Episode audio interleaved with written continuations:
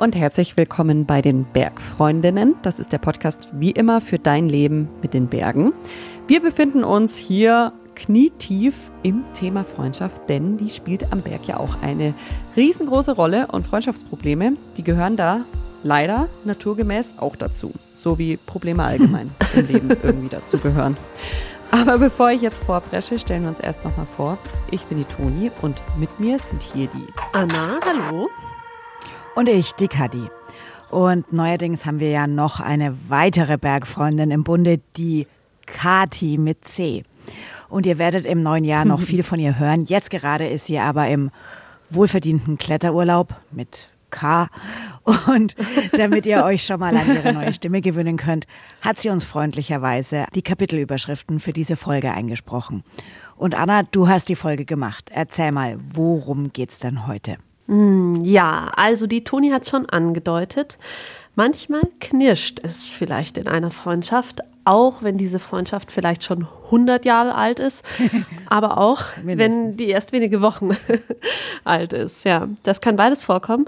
Und das kann dann zum Beispiel daran liegen, dass man vielleicht in einem Grundsatzthema, sagen wir mal impfen oder nicht impfen oder eine politische Haltung, sich total mhm. uneinig ist. Und das kann aber auch daran liegen, dass man zum Beispiel am Berg auf einer gemeinsamen Bergtour in eine miese Situation geraten ist. Ich habe gerade wild genickt und ich kann mir vorstellen, dass ganz viele Hörerinnen und Hörer auch gerade wild genickt haben. Also ich glaube, jeder kennt irgendwas aus diesem Spektrum.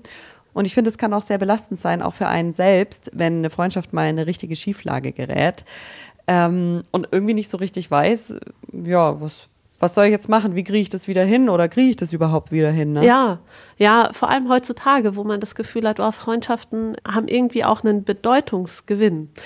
Und deswegen habe mhm. ich mir für diese Freundschaftskrisen Rat geholt, nämlich bei der Psychologin Pia Kabitsch aus Berlin. Ich bin Pia Kabitsch, ich bin Psychologin.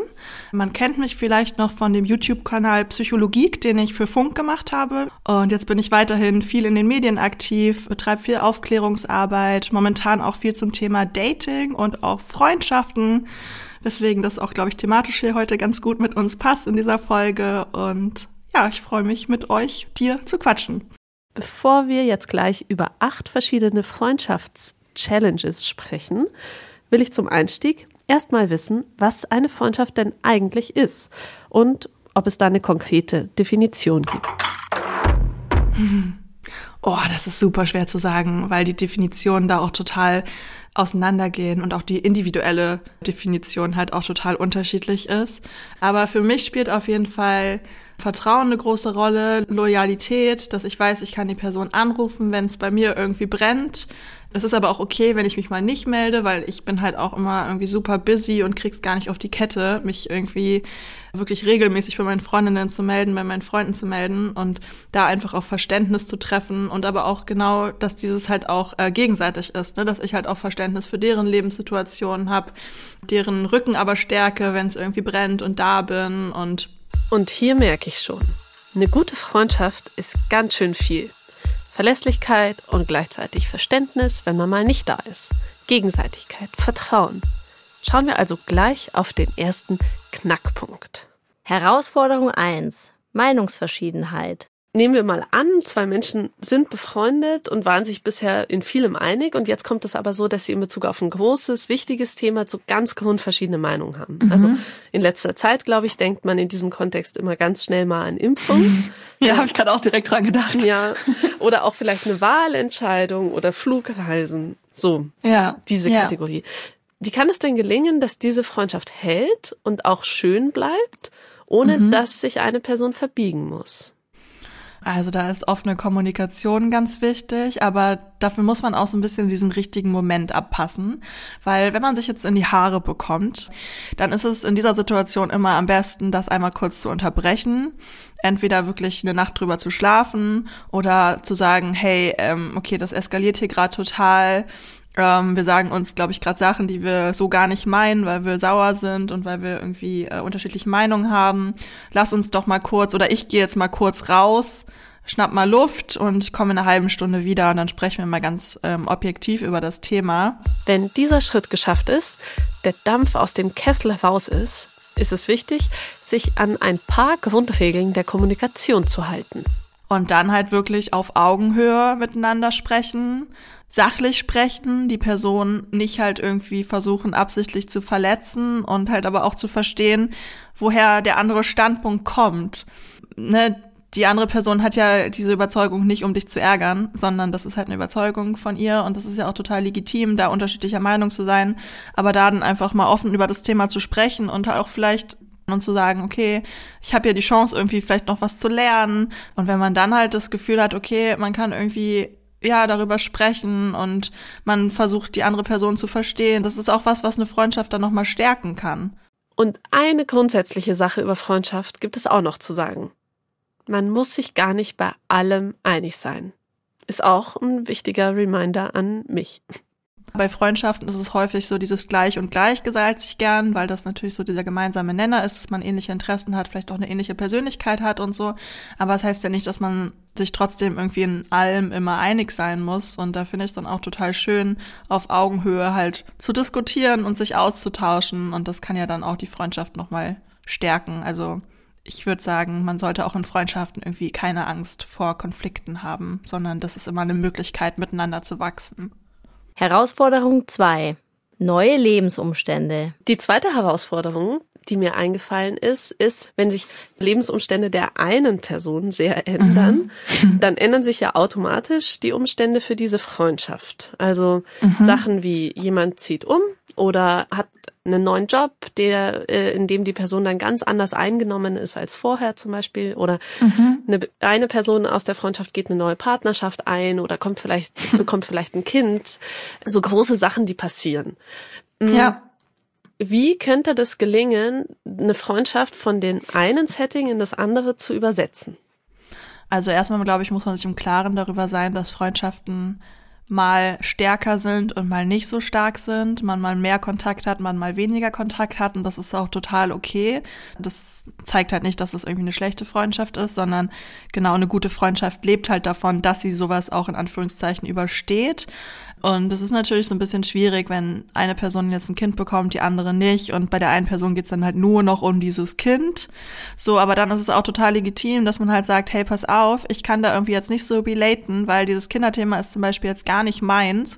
Aber ich möchte halt für alles andere irgendwie für dich da sein und da dann auch wirklich ganz offen kommunizieren, auch gerne immer sagen, hey, ich habe Angst irgendwie, dass wir uns entfernen könnten und du bist mir total wichtig. Wie kriegen wir das denn gemeinsam hin? Also, Ehrlichkeit und drüber reden. Wenn die Bottomline ist, wir wollen beide diese Freundschaft erhalten, dann klappt's auch. Und dafür braucht es Kommunikation. Und auch falls es nicht so sein sollte, dass beide die Freundschaft wollen, braucht es Kommunikation. Aber dazu später. Herausforderung 3. Schicksalsschläge. Vielleicht habt ihr unsere Story-Folge zum Thema Freundschaft gehört. Rollstuhl statt Mountainbike. Neue Bergabenteuer für alte Freunde heißt die. Es geht um Sarah und Felix, die seit dem Sandkasten schon befreundet sind. Als Sarah unheilbar erkrankt, weiß Felix, dass Freundschaften an solchen Punkten oft auseinandergehen. Und das will er auf jeden Fall verhindern. Pia weiß, warum auch gute Freundschaften in so herausfordernden Situationen manchmal leider scheitern. Also es ist halt häufig wegen der Überforderung. Man ist selbst überfordert mit der Situation, man hat aber auch Angst, die andere Person zu überfordern. Und man sagt dann halt häufig so nach dem Motto, ja, meld dich, wenn du was brauchst. So, und man gibt zwar irgendwie der anderen Person damit die Option, sich zu melden, aber häufig braucht sie dann halt auch eine Person, die halt nicht sagt, melde dich, wenn du was brauchst, sondern die halt fragt, hey, wie geht's dir? Wollen wir was unternehmen? Wie kann ich dir gerade irgendwie was Gutes tun? Wie kann ich dir was, wie kann ich dir was abnehmen? Wie kann ich dir helfen? Also dieses Akt, diese weiterhin eine aktive Rolle spielen und die andere Person halt irgendwie zu begleiten und also ich kann halt verstehen, dass viele Berührungsängste haben und überfordert sind, aber genau das kann man ja auch gemeinsam lösen, indem man halt wirklich miteinander spricht, weil die Person, die erkrankt ist, die wird äh, noch viel krasser überfordert sein und sich auch nur denken, boah, ja, äh, scheiße, ne, was mache ich denn jetzt, wie gehe ich denn jetzt damit um? Und genau in solchen Situationen wünscht man sich halt häufig eine Person, mit der man über alles sprechen kann, ähm, die man anrufen kann, weinen kann, ähm, man selbst sein kann, sich nicht verstellen muss, die Verständnis hat. Und das ist ja häufig das, was man in Freundschaften findet, gerade in langjährigen Freundschaften. Und ich, also ich finde nicht, dass so eine unheilbare Krankheit irgendwie das Ende einer Freundschaft bedeuten sollte oder muss, sondern es kann auch genau das Gegenteil der Fall sein, dass es die Freundschaft halt noch weiter stärkt, weil man halt irgendwie so ein bisschen so Partner in Crime wird, was diese Freund äh, diese Krankheit angeht und man halt irgendwie als Freund, als Freundin vielleicht noch mehr mehr das Gefühl hat, der anderen Person helfen zu können und da sein zu können, aber man muss natürlich auch wahrscheinlich damit leben können, dass man halt vielleicht ein bisschen weniger nur zurückbekommt, dass man halt mehr geben muss als nehmen kann. Und auch hier ist das mit der Kommunikation echt wieder richtig essentiell. Und man muss halt auch immer bedenken, wenn man jetzt sagt, okay, man hat Berührungsängste, man fühlt sich überfordert und verschwindet deswegen, ghostet die andere Person vielleicht sogar. Das ist vielleicht für manche so the easiest way out, aber man muss halt auch überlegen, was das mit der anderen Person dann macht, ne? Weil die hat dieses, diesen Schicksalsschlag erlitten und dann wird sie auch noch geghostet von einer guten Freundin, einem guten Freund. Also das ist halt schon echt krass und ich glaube, da denken halt viele auch nicht drüber nach, wenn sie halt diesen Weg für sich wählen, was es dann halt auch mit der anderen Person macht und wie krass sie das halt irgendwie belasten wird. Deswegen, ey, ganz offen kommunizieren, sagen, hey, ich bin überfordert, ich weiß nicht, wie ich dir gerade helfen kann, sag's mir. Bevor wir jetzt zu den Phänomenen kommen, die für Bergfreundschaften vielleicht typisch sind, schauen wir erstmal, was eine Bergfreundschaft eigentlich ist. Das Besondere an Bergfreundschaften. Wer die Bergliebe teilt, miteinander unterwegs ist, verbringt vielleicht automatisch viel Zeit miteinander. Oder zumindest viel Zeit am Stück. Und ein ziemlich wichtiger Punkt dabei. Man gibt halt irgendwie so besonders viel Acht auf sich. Also auch gegenseitig und man hilft sich untereinander. Und das äh, würde ich sagen, zeichnet halt auch so eine Bergfreundschaft nochmal aus, dass man halt wirklich da als Team unterwegs ist und sich irgendwie hilft, wenn irgendwie irgendwie Strecken so ein bisschen schwieriger sind. Man stützt sich, man hebt sich gegenseitig auf, wenn man irgendwie gefallen ist. Man erlebt halt was gemeinsam. Man spricht darüber, was man irgendwie schon geschafft hat. Es ist halt irgendwie so was, was einen so ganz besonders verbindet. Und man muss sich halt auch echt auf die Freundschaft in einigen Situationen verlassen können, weil man dann halt auch irgendwie aufeinander angewiesen ist, gerade wenn es halt ein bisschen trickreicher ist, die Wanderung, und man den Weg halt auch nicht alleine bestreiten kann, sondern sich wirklich darauf äh, verlassen muss, dass die andere Person einen hält. Dann finde ich, zeichnet das halt nochmal eine Bergfreundin irgendwie so ganz besonders aus. Und wenn ich das jetzt hier gerade so erzähle, ich denke mir gerade so, boah, ich hätte auch gerne Bergfreundin. also, wenn jemand Lust hat, let me know. also, Berliner Bergfreundinnen, meldet euch bei uns, wenn wir euch an Pia vermitteln dürfen. Jetzt aber nochmal zu dem Punkt, dass man aufeinander achtet. Oder noch viel mehr. Herausforderung 4. Verantwortung. Ich finde, mhm. wir übernehmen ja auch in Alltagsfreundschaften Verantwortung mhm. füreinander, aber ja. am Berg, also wenn man vor allem riskante Dinge miteinander unternimmt, ist die teilweise einfach noch mal viel größer, diese Verantwortung. Mhm. Ähm, ja. Glaubst du, das ist was, was einfach so still mitlaufen darf? Oder muss man als Bergfreundschaftsteam, ähm, mhm. muss man das besprechen? Muss man da mal drüber reden? Also ich glaube, bei vielen läuft es einfach so nebenher, ohne dass es je thematisiert wird. Und das ist halt auch irgendwie so ein so selbstverständlich, dass man sich halt, wenn man eine Bergfreundschaft pflegt, halt irgendwie aufeinander verlassen kann. Aber ich würde es eigentlich total schön finden, das mal anzusprechen. Und ich stelle mir das Gespräch auch total schön vor, wenn man sagt, hey, krass, guck mal, das ist irgendwie so eine gute Freundschaft. Ich kann mich so zu 100 Prozent auf dich verlassen. Du verlässt dich zu 100 Prozent auf mich. Äh, wir wuppen das hier irgendwie gemeinsam. Wie toll ist das denn? Das Szenario, das du jetzt schilderst, das hört sich auch sehr nach Ebenbürtigkeit an. Und also ich kann zum Beispiel so äh, erzählen, dass es mir gefühlt oft so geht, dass ich irgendwie automatisch so ein bisschen für Orientierung zuständig bin. Also selbst selbst dann, wenn ich äh, zum Beispiel, wenn nicht ich die Tour gewählt habe und ich mit Leuten unterwegs bin, die das ausgesucht haben, bin dann gefühlt automatisch ich zuständig. Und ich Ja. glaube, das liegt eigentlich an was Schönem, nämlich vielleicht, dass die Freundinnen von mir so dieses Bild von mir haben, dass ich, dass ich mich sowieso überall auskenne und die hat's raus und weiß immer, wo wo es lang geht. Und also das ist ja voll nett, aber das ist natürlich nicht so. Eigentlich fühle ich mich dann ähm, oft, also gerate ich öfter mal in die Situation, dass ich mich mit dieser Verantwortung überfordert fühle und die eigentlich lieber teilen würde. Ja, das finde ich ganz spannend. Also erstmal, ich bin die Person, äh, die auf jeden Fall nicht den Orientierungspart übernimmt. Ich habe gar keinen Orientierungssinn, bei mir wären wir komplett lost irgendwo in den Bergen. Aber es ist ja auch so, dass jeder, also erstmal, das ist doch genau ein volles Kompliment an dich, weil die denken halt, du hast einen Plan, du hast eine Orientierung und jeder übernimmt halt so ein bisschen das, was er gut kann auf dem Berg. So, ich wäre wahrscheinlich für die Snacks zuständig. irgendwie. So, und jeder macht so ein bisschen das, was er halt irgendwie, ähm, ja, was er erstens irgendwie gut kann, aber wo er sich vielleicht auch ein bisschen sicherer fühlt, so, weil er das halt häu- häufig schon gemacht hat. Aber ich kann halt auch verstehen, dass du so sagst, hey, das setzt mich irgendwie so ein bisschen unter Druck, dass ich jetzt hier gerade dafür verantwortlich bin, dass wir irgendwie bei dieser Alm ankommen, vor äh, Sonnenuntergang am besten Fall. Und da kann man halt auch wirklich auch mit der Gruppe oder mit der Freundin sprechen und sagen, hey, pass auf, können wir das mal irgendwie, können wir hier mal kurz gemeinsam drauf schauen, weil irgendwie äh, bin ich mir hier gerade vielleicht nicht so sicher oder ich hätte gerne noch eine Absicherung, wie du das hier gerade einschätzt. Oder ich meine, wenn es dich richtig doll nervt und du das Gefühl hast, okay, das setzt mich wirklich jedes Mal unter Druck, dass man einfach das ganz offen anspricht und sagt, okay, Sandwich-Methode, ist so eine Methode aus der Psychologie. Du fängst halt mit was Positivem an. Du kannst halt sagen, hey, ich, ich schätze das irgendwie total, dass ihr mir hier vertraut mit der Orientierung. Dann kommt der Belag, das äh, Negative sozusagen. Und dann kannst du halt sagen so, ja, aber irgendwie, äh, das überfordert mich und ich finde das irgendwie blöd und ich fühle mich gar nicht so wohl in der Rolle.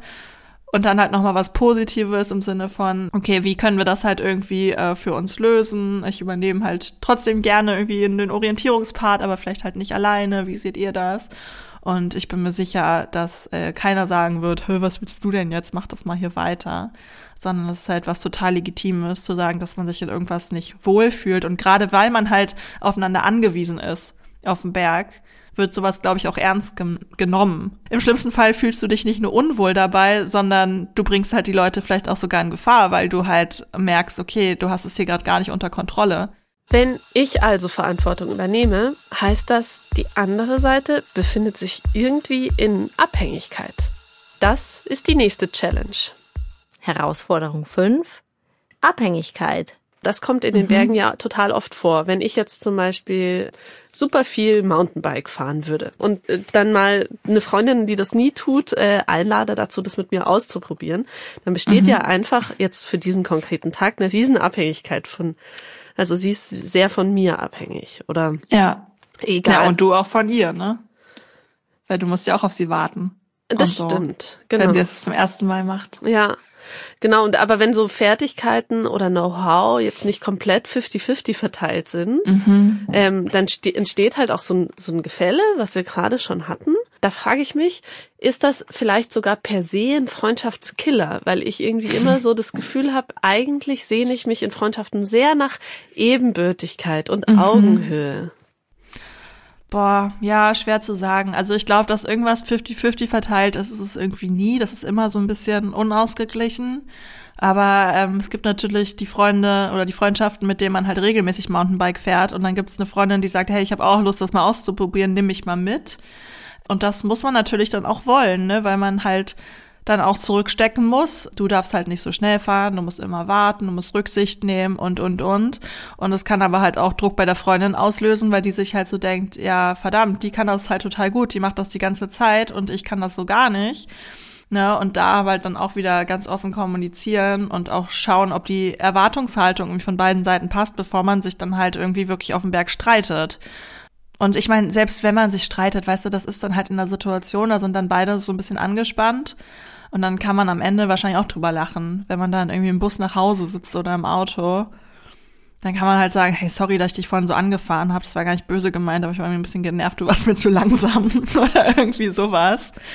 Oder man merkt aber halt auch, es kann ja auch passieren, dass es dann doch total harmoniert und dass man sich auch irgendwie wohlfühlt in der Rolle, dass du dich zum Beispiel wohl darin fühlst, mir zu zeigen, wie man Mountainbike fährt. Das kann ja auch passieren. Was ich dabei wichtig fand, Pia sagt, dass das nie eine Einbahnstraße ist, sondern immer auf Gegenseitigkeit beruht. Dann tauscht man das halt auch irgendwann mal in einer anderen Situation. Dann zeigt die Freundin, die halt noch nicht Mountainbike gefahren ist, der anderen Freundin halt mal, wie man klettert zum Beispiel, weil die, weil die noch nie geklettert ist. Ja. Herausforderung 6. Konkurrenz. Wir haben noch so ein Thema offen, nämlich äh, das Thema Konkurrenz. Mhm. Gehört Konkurrenz in Freundschaften? Ich glaube, es ist nicht vermeidbar, weil man immer so ein bisschen so ein leichtes Konkurrenzdenken hat. Also soziale Vergleiche machen wir ständig in unserem Leben, um einfach zu wissen, wie, wie wir, wo wir stehen und wer wir sind und so. Aber es ist halt nie irgendwie was, also für mich gehört in eine Freundschaft, diese Vergleiche gehören auf jeden Fall rein, weil die sind ganz normal, aber für mich gehört halt nicht in eine Freundschaft, dass das so missgünstig ist oder dass man dann halt irgendwie der Freundin das nicht gönnt oder so. Jetzt gehen wir dann vielleicht noch mal kurz so ein bisschen in den sportlicheren Kontext. Nehmen wir mal zum Mhm. Beispiel mh, Klettern. Zwei, die immer zusammen klettern waren, entwickeln sich aber irgendwie unterschiedlich schnell darin. Mhm. Ähm, eine Person wird irgendwie sehr viel schneller besser oder sowas. Also in irgendwie einem scheinbar messbaren Kontext, wenn da Konkurrenz aufkommt. Wenn ich merke, boah, ich ich habe hier so ein Konkurrenzgefühl in dieser Freundschaft. Ich werde es eigentlich gerne los. Wie kann ich selber mit diesem Konkurrenzgefühl umgehen, damit es auch unsere Freundschaft nicht belastet? Gerade bei Personen, die einem so nahe stehen, ist halt Konkurrenz. Ich meine, wenn jetzt irgendeine andere Person äh, viel besser klettert als du, die kennst du aber nicht, dann ist dir das häufig äh, Wumpe. So, aber wenn die eigene Freundin dann jetzt so viel besser wird und so schnell besser wird, dann kann das halt schon so ein bisschen am Ego kratzen, wenn man sich so denkt, ähm, okay, was kann sie, was ich nicht kann, so. Aber da kann man die Freundschaft halt auch wieder oder die Freundin halt auch wieder mit einbeziehen und sie halt einfach mal fragen, so, hey, sag mal, wie machst du das? Wie bist du denn so schnell so gut geworden? Was hast du denn anders gemacht als ich? Aber gar nicht so nach dem Motto, dass man ihr das nicht gönnt, sondern dass man sich halt wirklich so versucht, Tipps einzuholen. Und die Freundin sagt dann halt auch vielleicht so, ja, hey, äh, ich habe das und das mal ausprobiert, komm, probier das auch mal aus. Das hat mir irgendwie total geholfen. Für mich war es zum Beispiel so ein Gamechanger beim Sport. Also ich rede jetzt nicht von den Bergen, aber wenn man irgendwie so Gleichgewichtsübungen macht. Eine Freundin meinte mal zu mir, weil ich halt immer umgekippt bin, weil ich irgendwie kein gutes Gleichgewicht habe. Eine Freundin meinte zu mir mal, versuch mal durch den Mund zu atmen. Das hilft mir total. Ähm, weil wenn du mit einem offenen Mund atmest, dann hast du irgendwie einen besseren Gleichgewichtssinn. Keine Ahnung, warum das so ist. Aber ich habe sie halt einfach gefragt, ähm, wieso sie das so viel besser kann als ich, was sie denn anders macht. Und weiß nicht, dann habe ich das halt auch geändert und seitdem kann ich das genauso gut wie sie. Also, ne, Klettern ist natürlich, ja, Klettern ist natürlich noch mal komplexer, als jetzt irgendwie den Mund aufzumachen und über den Mund zu atmen. Aber man kann natürlich schon auch irgendwie ähm, erstmal die Freundin als Ansporn sehen. Das ist natürlich auch cool, das so zu machen und dann aber halt auch die Freundin nach Tipps zu fragen und dass sie sich mal vielleicht irgendwie die Technik anguckt von allem und mal überlegt, was man oder was man irgendwie anders machen kann, was sie anders macht, ähm, was sie besser machen, also was sie besser macht als dich selbst sozusagen. Ähm, und da auch wieder ganz offen damit umgehen. Ich merke mir also, ein Konkurrenzgefühl hat vielleicht erstmal gar nichts mit der anderen Person zu tun, sondern ist erstmal ein Hinweisgeber auf mein eigenes Bedürfnis. Herausforderung 7. Grenzerfahrung. Ich würde dich gerne noch nach so Grenzerfahrungen oder gemeinsam Mhm. erlebten Extremsituationen fragen, die irgendwie für vielleicht beide Beteiligte oder nur eine Person von beiden einschneidende Erlebnisse sind, wo man irgendwie jetzt sagt, so, puh, dauert vielleicht ein bisschen, bis man darüber hinwegkommt. Wenn man jetzt irgendwie an Unfälle denkt oder so fast Unfälle, so beinahe passierte Unfälle. Ja. Was ist wichtig, um das gemeinsam Erlebte gemeinsam zu verarbeiten? Also sowas kann natürlich erstmal auch total zusammenschweißen, weil man das halt gemeinsam erlebt hat und die andere Person halt die einzige Person ist, die genau nachempfinden kann, was man gefühlt hat. Und da halt auch, ich meine, ich glaube, das macht man schon ganz automatisch, wenn man halt sowas krasses erlebt hat, dass man da halt total viel drüber spricht irgendwie und das gar nicht loslassen kann, dieses Thema, bis es halt für alle Leute, die irgendwie beteiligt waren, okay ist, sozusagen, und man dann halt weniger drüber spricht. Und das ist auch, also das ist auch mein Tipp. Also ich glaube, man macht das schon ganz natürlich, weil wenn ich jetzt so dran denke, wenn man so eine Grenzerfahrung hat, da passiert irgendwie was, man will ja nur noch darüber reden. So. Und auch wenn es erstmal nicht so leicht fällt, darüber zu reden, das könnt ihr jederzeit nachholen. Herausforderung 8. Schluss machen. Bei mir ist es zum Beispiel so, dass es ein paar Freundschaften gibt in meinem Leben, aus denen ich mich irgendwie herausgeschlichen habe, mhm. weil sie nicht mehr gepasst haben. Und ich habe deswegen auch, eigentlich, wenn ich dann dran denke, dann kommt auf jeden Fall ein latent schlechtes Gewissen auf. Mhm. Als, als wäre als wär das auch irgendwie was sehr Undankbares von mir, Freundschaften zu beenden. Das ist ganz natürlich. Und die meisten Freundschaften, die formt man halt im ja, Jugendalter, Kinder, Jugendalter, frühes Erwachsenenalter. Und ähm, gerade wenn ich so an meine Schulfreundschaften denke, ähm, ich habe halt auch nur noch mit wenigen davon Kontakt, weil man sich halt einfach ganz individuell irgendwie weiterentwickelt hat. Dann finde ich das auch total legitim, dass Freundschaften sich halt auf so natürlichen Weg irgendwie ähm, ausschleichen. Wenn es denn so ist, dass eine Freundschaft nicht mehr passt, Mhm. Und man das so merkt. Also das ähm, kann ja unheimlich schmerzhaft sein, wenn man selber merkt, dass die andere Person diese Freundschaft nicht mehr will. Das ist aber auch ganz schön anstrengend, wenn man merkt, dass man da aus dieser Freundschaft raus will, aber man, man spürt, das ist irgendwie gleichzeitig nicht, nicht gegenseitig dieses Gefühl, die andere Person würde daran mhm. gerne festhalten. Jetzt gibt es nicht so richtig eine Kultur des Schlussmachens bei, in Freundschaft. Wie, aber ja was wäre gut? Was wäre eigentlich gut? In Ich-Botschaften immer da, davon spricht, wie man sich fühlt. Also nicht du hast das und das gemacht, sondern ich fühle mich nicht gut, weil ich das Gefühl habe, das bla bla. So, dass es halt nicht so direkt so dieses, diese Angriffshaltung ist. Genau. Und dann, ja, ist halt immer doof, ne? Also es ist, glaube ich, nie ein schönes Gespräch irgendwie. Gerade wenn das nur von der einen Seite ist. Aber ich glaube, das Wichtigste ist wirklich, da den Raum zu geben für die Gefühle der anderen Person, für die, die Gedanken der anderen Person, ähm, wirklich Verständnis zeigen, auch für Fragen irgendwie zur Verfügung stehen und ähm, Antworten, Antworten geben. Und ich meine, man muss ja auch eine Freundschaft immer nicht komplett kappen. Es ist ja, es muss ja nicht von 100 auf 0 sein, sondern man kann ja auch irgendwie sagen, so, hey, irgendwie fühle ich mich unserer Freundschaft momentan nicht so wohl ähm, es kann auch sein, dass sich das wieder ändert, aber momentan würde ich es irgendwie besser finden, wenn wir mal einen Monat Pause machen oder so. Die guten alten Ich-Botschaften. ähm, da hat die Pia direkt einen Finger in meine ganz persönliche Wunde gelegt. ich versuche es seit Jahren, auch außerhalb von Freundschaften, auch ganz gerne in Partnerschaft. da hast du jetzt aber lang drüber nachdenken müssen über dieses Wort, bevor du das zugeben konntest. Und ähm, ich musste letztens wieder an ein Zitat von Anna denken, ähm, das sie über mich getroffen hat, nämlich Toni liegt das Herz auf der Zunge. Und das ist leider auch in Streitsituationen oft bei mir so. Aber ich habe, glaube ich, letztens das erste Mal ein Streitgespräch geführt, wo ich mir danach gedacht habe, das mit den Ich-Botschaften, das habe ich richtig gut gemacht. richtig gut. Na, super. Ja, es ist, es ist ähm, lustig, gell? Man denkt sich die ganze Zeit während dieser Folge, ja genau, ja genau, stimmt. Ja. Stimmt, ja.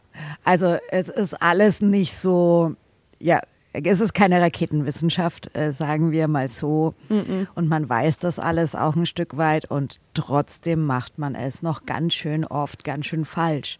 Also auch die Tatsache, dass einfach Kommunikation und drüber reden key ist. Auch das wissen wir alle mhm. zu Genüge. Ja. Und trotzdem, ja, kann man es auch manchmal einfach nicht. Ne? Ehrlicherweise hat man vielleicht auch nicht die Kraft. Ich kenne es so ein bisschen seit, seit meinem Unfall. Da, da habe ich mich auch in größere Freundschaftskrisen hinein manövriert, die total unnötig gewesen wären, wenn man halt einmal drüber geredet hätte. Aber in dem Moment ging's, mhm. ging's einfach nicht so. Mhm. Deswegen ist es auch gut, sich das immer wieder ins Bewusstsein ja. zu rufen. Also mein, mein, äh, es ist alles so offensichtlich und keine Raketenwissenschaft sollte keine Abwertung sein. Im Gegenteil, ich finde, es ist mhm. total wichtig, mhm. sich, sich die, gerade diese Punkte, die man eigentlich so gut weiß und wo man doch eigentlich so gut Bescheid weiß, immer wieder bewusst zu machen. Ja, genau damit bin ich auch rausgegangen, mir das nochmal dick und fett hinter die Ohren zu schreiben. Reden hilft. Genau. Wenn man dann auch noch Ich-Botschaften sendet, dann hat man wirklich irgendwie ähm, den fortgeschrittenen Führerschein. Ja, und tatsächlich fühlen sich Ich-Botschaften einfach besser an. Da ist schon was dahinter. Also ich finde es auch besser, wenn man Dinge nicht so vorwurfsvoll mit du hast ja und dieses und jenes hast du gemacht, sondern ich finde das. Das fand ich am Anfang immer so ein bisschen lächerlich, muss ich ehrlich sagen. Ja. So, ja, okay, aber die Message ist ja die gleiche, aber eigentlich ist es nicht. Deswegen, Nee, ich, ähm, seit neuestem bin ich ja Expertin in Ich-Botschaften. Ich kann sie weiterempfehlen.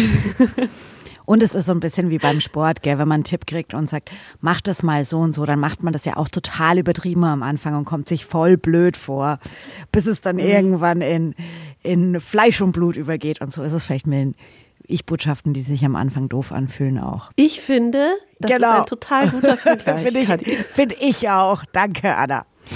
Ähm, und damit ihr das auch gleich üben könnt, liebe Zuhörenden, haben wir eine kleine Übungsfläche für euch, nämlich Sprachnachrichten an die Bergfreundinnen. Darin würden wir gerne in Ich-Botschaften wissen, was euch von unserer neuen Bergfreundin Kati mit die ihr ja heute schon gehört habt, interessieren würde. Also das ginge dann so. Mich würde total interessieren, was die Kati mit C am liebsten klettert. Klettert sie am liebsten in der Halle, klettert sie am liebsten draußen und welchen Schwierigkeitsgrad denn? Oder es würde auch so funktionieren. Ich freue mich ja total, dass Kati mit C jetzt dabei ist, weil ich habe ja gehört, die ist bei der Bergwacht. Und wie ist es denn mit der Bergwachtausbildung zum Beispiel? Naja, ihr seid kreativ genug. äh, Wir kennen euch ja schon ein bisschen. Ihr habt immer super Sprachnachrichten und Fragen an uns am Start. Deswegen macht einfach weiter so, auch mit der neuen Bergfreundin Kati. Was habe ich jetzt vergessen? Ich habe das Gefühl, du hast die Danke, Nummer. Anna. Jetzt wird's langsam ein bisschen albern. Okay, ich sage jetzt einfach die Nummer, ohne mich zu verkünsteln. 0151 1219 und viermal die 5. Das war sehr schnell. Deswegen sage ich sie nochmal, weil ich sie auch schon lange nicht mehr gesagt habe. 0151 12 19 viermal die 5. Danke, Toni. Aber wir wissen alle, es ist bald soweit. Weihnachten steht vor der Tür. Wir haben uns gedacht, wir geben euch noch einen kleinen Tipp, falls ihr euren Wunschzettel noch nicht vor die Tür, aufs Fensterbrett oder sonst wohin gelegt habt, dass das Christkind vorbeikommen kann und den Wunschzettel abholen kann. Nämlich ein Ticket für das Wildfestival. Wir sind am 22. Januar, das ist ein Sonntag, in Wolfratshausen auf dem Wildfestival am Start mit einem Trommelwirbel Live-Podcast. Also wenn ihr Bock habt, bei einer Live-Podcast-Aufzeichnung von uns dabei zu sein und ihr einen ziemlich coolen Nachmittag, beziehungsweise eigentlich ist es schon ein Abend, bei einem Festival mit ganz vielen anderen tollen Outdoor-Inhalten erleben wollt, dann schaut gerne mal in die Show Notes. Da gibt es den Link oder schaut bei uns auf Instagram vorbei. Da heißen wir Bergfreundinnen. Da werden wir irgendwann demnächst mal den Link dazu teilen. Bergfreundinnen ist ein Podcast von Bayern 2 in Kooperation mit den Munich Mountain Girls. Redaktion dieser Folge hat Ann-Kathrin Wetter gemacht. Die Bergfreundinnen, das sind Kadi Kessler, Toni Schlosser, Kati mit C. Schauer und ich, Anna Hatzeleck. Und wir freuen uns alle sehr auf nächste Woche. Macht's gut bis dahin. Bis bald. Tschüss. Zieht euch warm an. Ist arschkalt tatsächlich.